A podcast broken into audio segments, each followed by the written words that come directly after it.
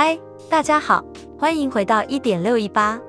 看到标题就知道，我们今天要来谈的是物价相关的新闻。今天有三个主题是：什么是物价涨幅？物价回不去了吗？高通膨会成为常态吗？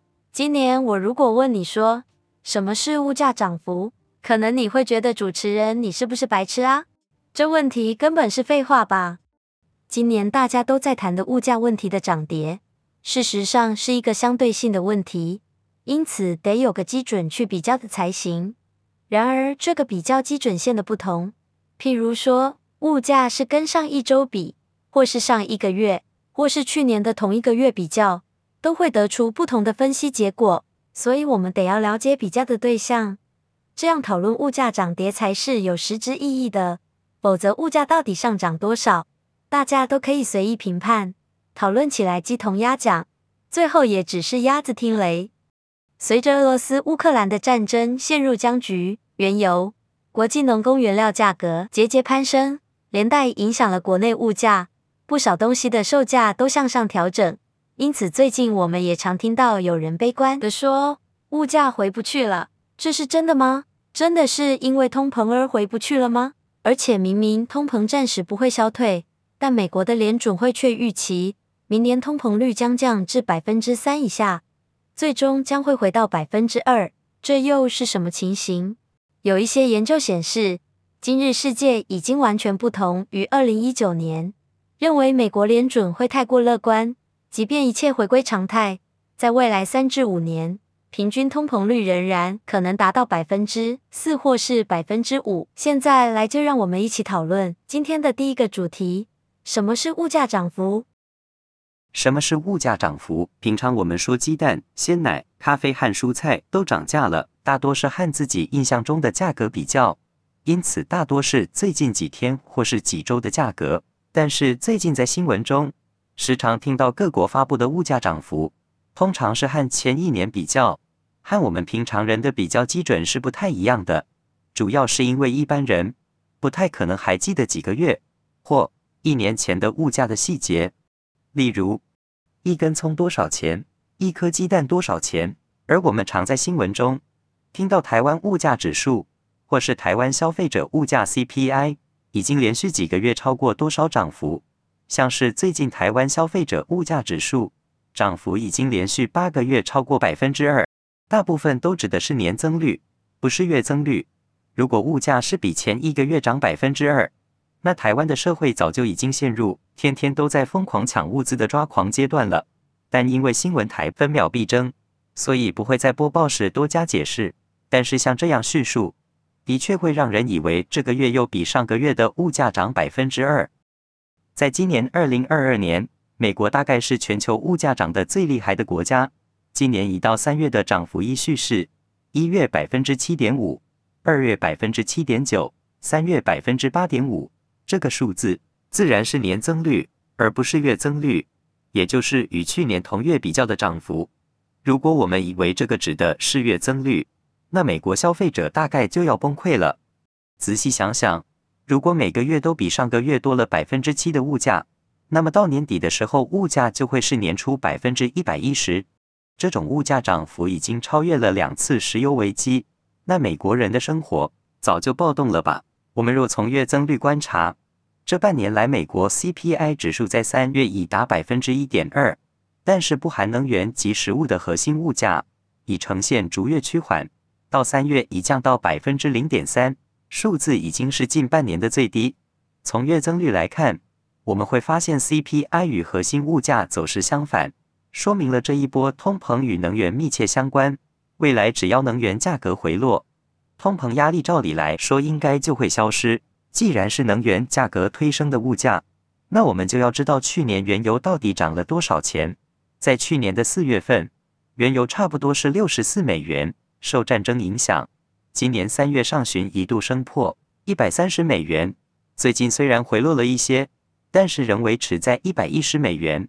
比去年同期上涨将近一倍，而美国这半年来能源价格月增率也明确反映了这个现象。年初价格涨势温和，到了三月，能源价格因为战争而大涨了百分之十一，通膨率便来到四十年来最高。不同于年增率会受去年同期影响，月增率可以看出物价上涨的节奏。我们看到二零二一年下半年基数很高，因此就可以预测到二零二二年下半年年增会相对较低。因此，使用不同数据分析会有偏差值。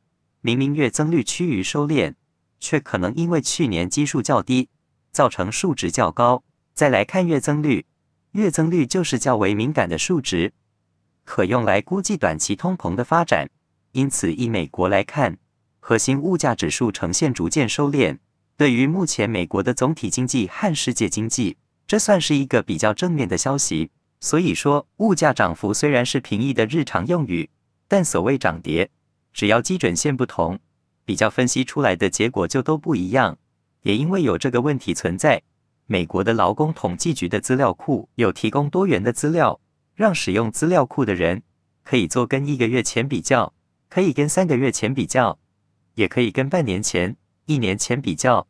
这可以让我们从不同的层面、不一样的时间点来观察通膨的变化。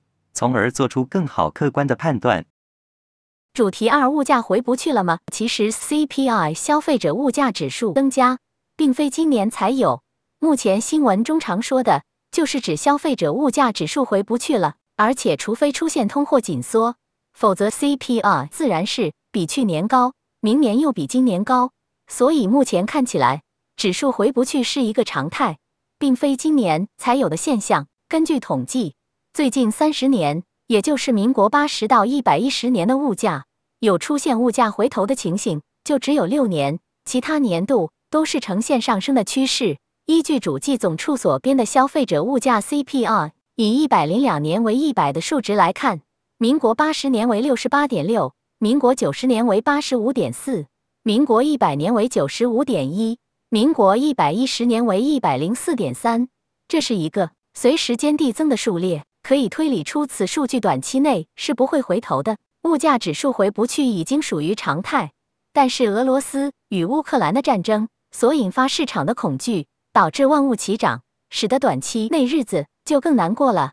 但是我们更该担心的事情，应该是指数在未来会有多高，是否会高到像民国六十二年到七十年代的两次石油危机？如果几率越来越高，那当前经济前景就堪忧了。但是。今日通膨率与石油危机年代相去甚远，那个时代通膨率出现百分之十是家常便饭，最高甚至超过百分之四十。各项民生用品每周每月都在涨价，涨到恐慌弥漫整个社会。然而过去数十年来未曾发生有这个情况的原因，并非经营企业者变得仁慈，而是因为全球化的生产及自由贸易让支持供给不予匮乏。加上如超市、超商等销售端的急速扩张，增加市场竞争，实业者不敢像过去一样直接把成本转嫁给消费者。因此，过去九年来，台湾也就没有产生严重的通膨问题。然而，过去几个月通膨率都超过百分之二，大多数人就以为通膨又来了。事实上，即使超过百分之三，也都还称不上严重通膨。我们查阅了三百六十多项的物价差价项目，发现。虽然消费者物价指数是回不去了，但其中个别项目比六年前的价格还低了不少。从总体物价而言，消费者物价指数是一个递增数列，但是若从个别项目观察，就未必是递增了。从主计总处调查今年二月的报告中，行动电话、电视机、灯泡、电冰箱、葱、番茄、米、旅馆住宿费、网路费。隐形眼镜等八十五项产品的价格都比一百零五年二月还低，占总调查项目的百分之二十三。如此来说，物价还是回得去的。总之，物价的涨跌别只看眼前。也许有人会说，二月是天数较少的月份。那我们在一百一十年全年平均与一百零两年相比，也发现行动电话、电脑、电视网路费、天然、瓦斯等五十样产品。价格是下跌的，也就是说，这些物价比八年前还要低。如此看来，所谓“物价回不去”这句话显然过于笼统。若这句话指的是总体物价，就是对的，而且年年皆是如此。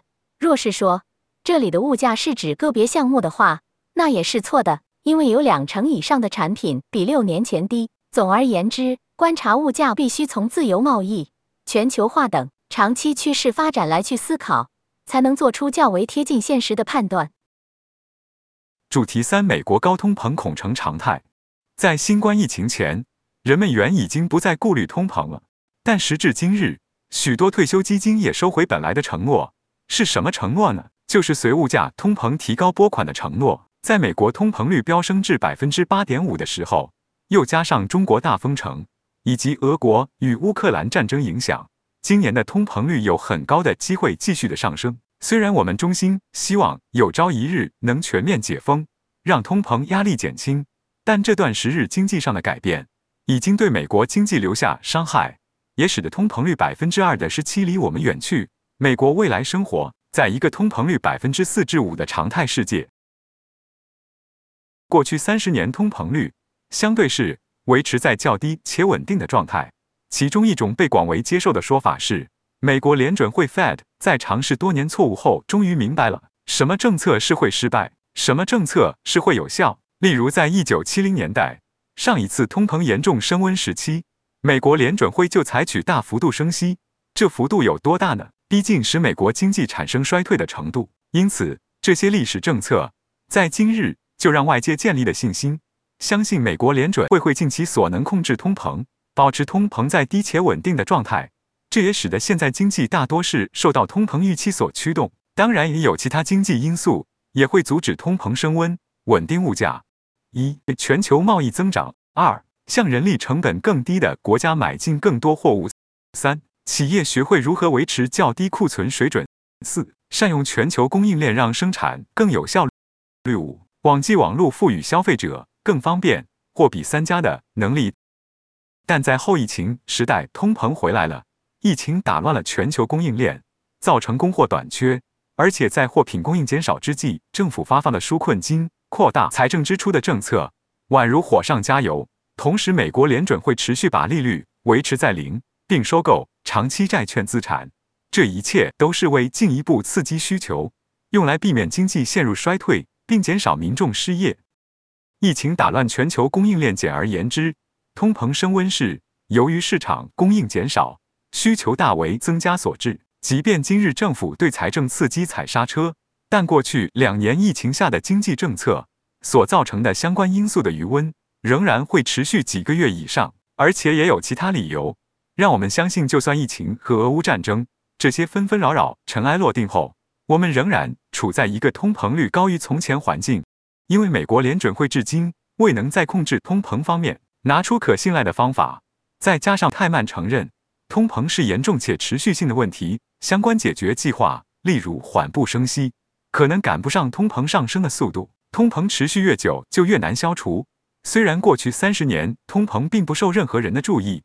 但在今年却人人都关注，通货膨胀就意味着薪资可能增长，企业将习惯调涨价格，即使供应链和需求面压力减缓，或已经回到稳定供应的状态下，通膨所造成的阴影仍难以摆脱。与此同时，部分通货紧缩的力量也紧追在后。先进和开发中国家人口高龄化，意味着生产低价商品的劳动力即将消失，尤其是在中国这两年。因疫情而遭遇供应链中断后，若企业为防止未来再发生短缺而保持在较高库存，便可能对生产效率造成长久影响。白宫现任总统正推动扩大本土制造，鼓励减少外贸需求，这将会使商品变得更昂贵。但这类政策受到民主党、共和党支持，不论哪一党主政都会持续下去。通膨率较高，对经济不一定是坏事。而不确定性才是目前所遇到的最大的问题。如果不确定年通膨率会是百分之二或百分之五，将可能导致经济付出不少代价，因为企业不能预期将售价提高多少，而不会影响对产品与服务的需求。劳工也不知道薪资会增加还是减少，才能维持原本生活中的购买力。储蓄、消费和投资等在做决定上会变得更困难，因为所有这些不确定性。都会降低人的经济活动，对经济间接造成伤害。因此，通膨稳定性可能会变得比通膨实际数字更来的重要。假若通膨数据高，但相对稳定，变动不大，对经济成长反而不会造成太多伤害。即便平均通膨率在百分之四或百分之五，经济成长依旧能够维持在预期的成长。所以，一些经济学家甚至主张美国联准会应该将通膨目标定在百分之四，如此可以为货币政策提供更多的弹性空间。美国联准会对通膨率最终将落在何种水准，恐怕没有太多掌控力，那大多数取决于美国经济的总体力量。美国联准会对此的影响有限，但是美国联准会能够保持负责任、持续性、透明的政策，将可以促进物价稳定。这意味着我们可能将过住通膨率稳定在百分之四或某一个数值的生活，而这。或许是我们目前所能预测的最好的状况。谢谢一三三四二一五五四位主持人帮大家讨论了三个重点新闻。那我最后来帮大家归纳几个重点。透过以上三个主题，我们可以了解到什么是物价涨幅。物价涨幅是必须在一个相同的基准线上。才能够互相的比较，譬如说是跟前一年做比较。再来，我们也讨论了物价回不去了，是正常的吗？答案是正常的，因为过去三十年中，也只有六年的物价是有回头的趋势。但是目前我们的物价的涨跌，并没有像在石油危机的年代那么的剧烈，但是还是要小心谨慎的来过生活。最后，我们还讨论美国高通膨会成为常态吗？答案是，通膨高低不是重点，重点是我们需要一个稳定的经济状态。只要未来全球贸易有增长，然后人力成本能够控制，企业在库存管理上更加的优良，最后全球的供应链恢复正常，达到以上四点的话。这将是会比单靠中央银行透过利率更能够稳定通膨的过热。因此，在了解了物价和通膨的关系后，以及我们真正需要的是恢复能让经济稳定成长的环境，我们就不需要再太多恐慌，更不要将自己的金钱孤注一掷，这样子才能避免市场相关的炒作，尤其是关于抗通膨资产的。过度炒作。今天谢谢大家的收听啊，我是主持人一二三五八，那我们下集再见，拜拜。